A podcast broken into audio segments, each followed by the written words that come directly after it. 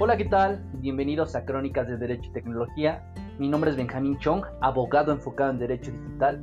Y en este episodio 7 hablamos sobre las cookies y su relación con la publicidad y con nuestra privacidad. Sin más, los dejo con el episodio, espero que les guste, que lo disfruten y cada semana nos estaremos viendo aquí. Hola a todos, nuevamente bienvenidos a un episodio más de Crónicas de Derecho y Tecnología. El día de hoy tenemos un tema bastante interesante relacionado con algo que seguramente nos ha pasado a todos. Cuando estás navegando en Internet y buscas determinado producto, ¿te ha sucedido que después al acceder a una red social o seguir navegando en Internet, te aparecen anuncios sobre ese mismo producto, servicio o similares? No, no es el FBI siguiéndonos. Esto tiene una sencilla explicación, las cookies. Empecemos por recordar que cada vez que entramos a una página de Internet por primera vez, es común que nos aparezca una barrita donde nos explican que ese sitio utiliza cookies. Y si continuamos navegando o presionamos algún botón que nos colocan para seguir en ese sitio, aceptamos el uso y política de sus cookies. Seguramente más de una vez has hecho clic en aceptar sin siquiera saber qué significa esto. Bueno, las cookies son pequeños ficheros o archivos de texto que se almacenan en el disco duro o navegador de nuestro dispositivo llámese computadora, tablet, teléfono o cualquier aparato con conexión y acceso a la navegación en Internet, y que en general tienen el objetivo de registrar la actividad del usuario para mejorar su navegación. Sin embargo, dependiendo de qué tipo de cookies se traten, son los alcances y la finalidad específica que pueden tener. Por eso explicaremos qué tipo de cookies hay. Existen diversos tipos de cookies. Por un lado están las cookies propias, que son aquellas diseñadas y utilizadas por la propia página a la que accesamos y por el otro las cookies de terceros, que son de otras empresas distintas a la web accesada y son quienes obtienen nuestra información. Dependiendo de la duración de las cookies están las temporales o de sesión que solamente recaban y almacenan datos mientras estamos navegando en la página web y están las cookies permanentes, que aun cuando nos salgamos de esa página, cerremos el navegador o incluso reiniciemos nuestros dispositivos, se quedan almacenados los datos recabados. También existen las cookies técnicas o conocidas como necesarias, porque este tipo de cookies difícilmente se pueden desactivar debido a que tratan datos que tienen que ver con la propia infraestructura de la página web.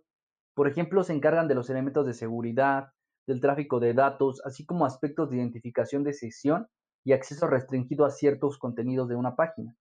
Respecto a la finalidad que nos proporcionan están las cookies de personalización, que son aquellas que almacenan nuestras preferencias y configuraciones, permitiendo, por ejemplo, recordar nuestro idioma predeterminado, configuraciones regionales de acuerdo a nuestra ubicación, entre otras relacionadas con el aspecto de la página. También están las cookies de rendimiento y análisis que se encargan del seguimiento y análisis del comportamiento de los usuarios dentro de la página para poder realizar una medición de la actividad de la página a través de estadísticas, así como para elaborar perfiles de navegación con el fin de hacer mejoras en el desempeño de la página. Por último, y quizá las más interesantes para este capítulo, están las cookies publicitarias y de publicidad comportamental, estas cookies de mercadotecnia se encargan de gestionar los anuncios que aparecen, analizando el comportamiento de los usuarios, pero a diferencia de las cookies anteriores, las cookies de marketing crean perfiles con los datos que obtienen de nosotros, a través del seguimiento de páginas a las que accedemos o búsquedas que realizamos, y con base en nuestros intereses determinados nos muestran anuncios o recomendaciones que consideran pueden, entre comillas, mejorar nuestra experiencia en Internet. Entonces, esta es la manera que se relacionan las cookies con los anuncios que nos salen, por eso pareciera como si nos escucharan, nos vieran y supieran hasta lo que pensamos. Como bien pudimos observar, algunos tipos de cookies son verdaderas herramientas para el marketing digital, que permiten dirigir determinados anuncios a ciertas personas de acuerdo a sus hábitos de navegación. Las cookies basan sus recomendaciones en nuestros datos, una gran cantidad de datos, como son la edad y el sexo que proporcionamos al abrir alguna cuenta, por ejemplo, de Google, nuestra ubicación actual o las ubicaciones en las que hemos estado, nuestra actividad en general, nuestras consultas, búsquedas, sitios web visitados, el momento en que accedemos a ciertos contenidos, interacciones con anuncios, en fin, prácticamente cada momento que estamos en Internet. Es evidente que uno de los grandes negocios en Internet es la publicidad. Así pueden funcionar servicios gratuitos como YouTube o Facebook. Por eso es improbable que dejen de aparecernos anuncios, pero sí podemos evitar que esos anuncios dejen de ser tan personalizados sobre nuestros gustos e intereses que nos hagan sentir incluso inseguros y vigilados. Esto se consigue de varias formas. La primera es desactivando y o bloqueando las cookies.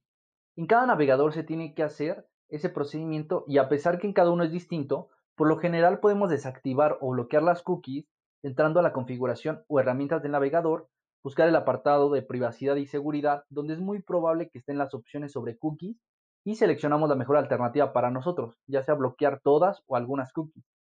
Otra opción que nos puede ayudar a proteger hasta cierto punto nuestra privacidad y limitar la recolección de ciertos datos es entrar en el modo de navegación incógnito o secreto, que lo podemos encontrar en las herramientas tanto de los navegadores para ordenadores como para dispositivos móviles. Es una manera de navegar de forma más privada sin que haya un seguimiento o almacenamiento tan estricto de nuestra actividad o hábitos como usuarios, aunque también aquí pueden en menor medida existir cookies que podemos bloquear o deshabilitar. Ahora bien, si no queremos bloquear o desactivar las cookies por temor a no poder acceder a ciertas páginas o contenidos, pero queremos proteger de cierta manera nuestra privacidad, podemos borrar las cookies almacenadas hasta el momento. Así que seguimos prácticamente el mismo proceso que con el bloqueo y en la configuración seleccionamos la opción de borrado. Incluso en algunos navegadores existe la opción de programar cada cuánto tiempo queremos que se borren las cookies. Pero recordemos que tanto el bloquear, desactivar o borrar las cookies puede limitar el funcionamiento o velocidad de algunas funciones de las páginas que visitamos e incluso no permitirnos acceder a ciertos sitios. Desde mi perspectiva, eso hace llegar a la reflexión si verdaderamente somos libres de cambiar la configuración de las cookies, sin que eso influya en el acceso a algún contenido porque entonces hay un consentimiento viciado. Ahora bien, hay que tener en cuenta que estos datos recolectados deberían anonimizarse. Esto quiere decir que con ellos no pudieran identificarnos o hacernos identificables. Sin embargo, lamentablemente por parte de algunos sitios de Internet pueden existir abusos que relacionándolo con nuestros capítulos 5 y 6 sobre datos personales, comprometan y pongan en peligro nuestra privacidad. Así que debemos reflexionar sobre la privacidad de nuestros datos, tengamos cuidado con la recolección de datos personales sin nuestro consentimiento porque puede ocurrir que existan cookies que obtengan más datos sobre nosotros de los que debieran. Por eso, te invito a que analices cuál es la mejor opción sobre las cookies para ti y tus datos. Espero que les haya gustado este podcast, este conversatorio, y los espero aquí la siguiente semana.